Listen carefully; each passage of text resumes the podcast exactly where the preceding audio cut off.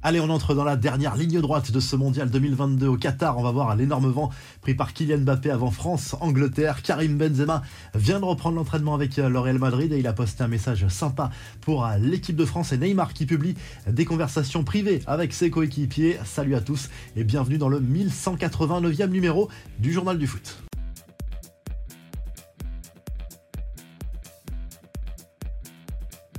Ça se précise pour l'avenir de Didier Deschamps à la tête des Bleus. On rappelle qu'il est sous contrat jusqu'à la fin de cette Coupe du Monde, mais le président de la Fédération française de foot, Noël Legrette, a confirmé à l'équipe qu'il allait proposer à Deschamps un nouveau contrat pour tenter d'emmener les Bleus vers l'Euro 2024. Le coach tricolore a donc toutes les cartes en main.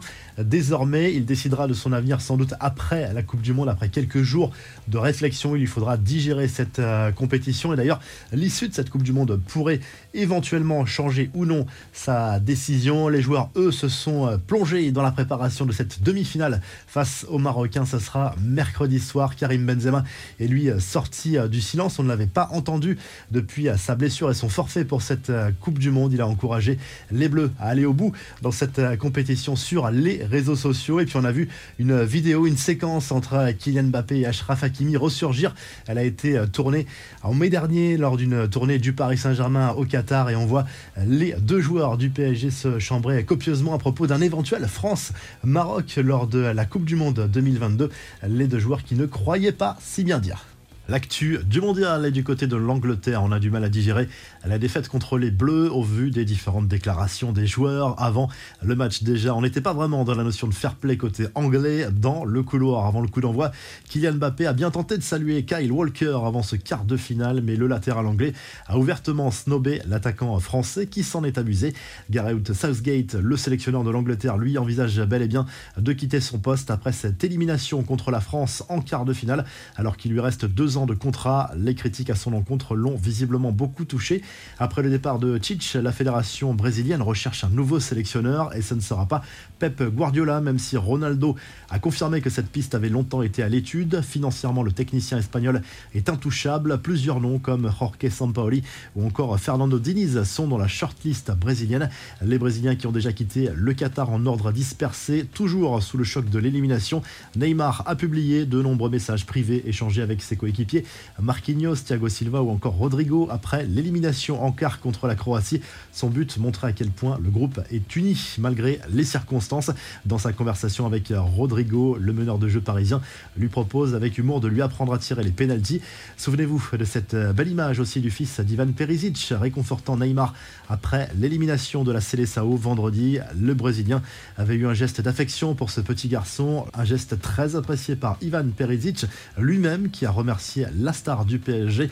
Le message de Cristiano Ronaldo sur les réseaux sociaux, pas encore pour régler ses comptes ou annoncer sa retraite internationale, mais pour acter la fin d'un rêve, celui de remporter un jour le mondial après tout ce qu'il a traversé, on imagine mal.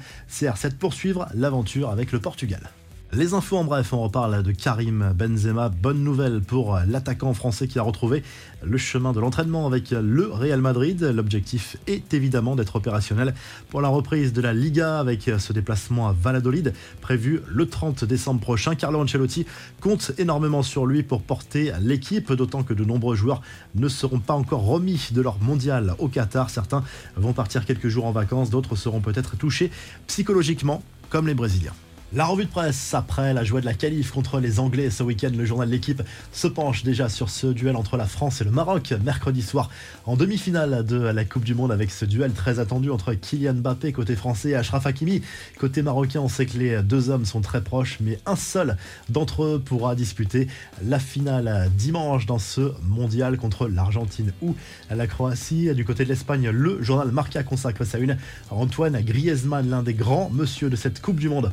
Euh, tricolore. Griezmann très à l'aise dans son nouveau rôle au milieu de terrain confié par euh, Didier Deschamps. C'est une vraie réussite. Il est devenu ce week-end d'ailleurs le meilleur passeur de l'histoire de l'équipe de France devant Thierry Henry et Zinedine Zidane. Et du côté du Portugal, on a du mal à se remettre de l'élimination en quart de finale contre le Maroc. C'était euh, samedi le journal Abola qui revient sur la brouille entre Fernando Santos, le sélectionneur portugais, et Cristiano Ronaldo, le capitaine et la star de cette équipe. A priori, leur route ne devrait plus se croiser. Pourtant, ils étaient très proches ces dernières années. A priori, seulement parce qu'aucun des deux n'a encore annoncé de décision à propos de son avenir. Si le journal du foot vous a plu, n'hésitez pas à liker, à vous abonner et pour nous retrouver très vite pour un nouveau journal du foot.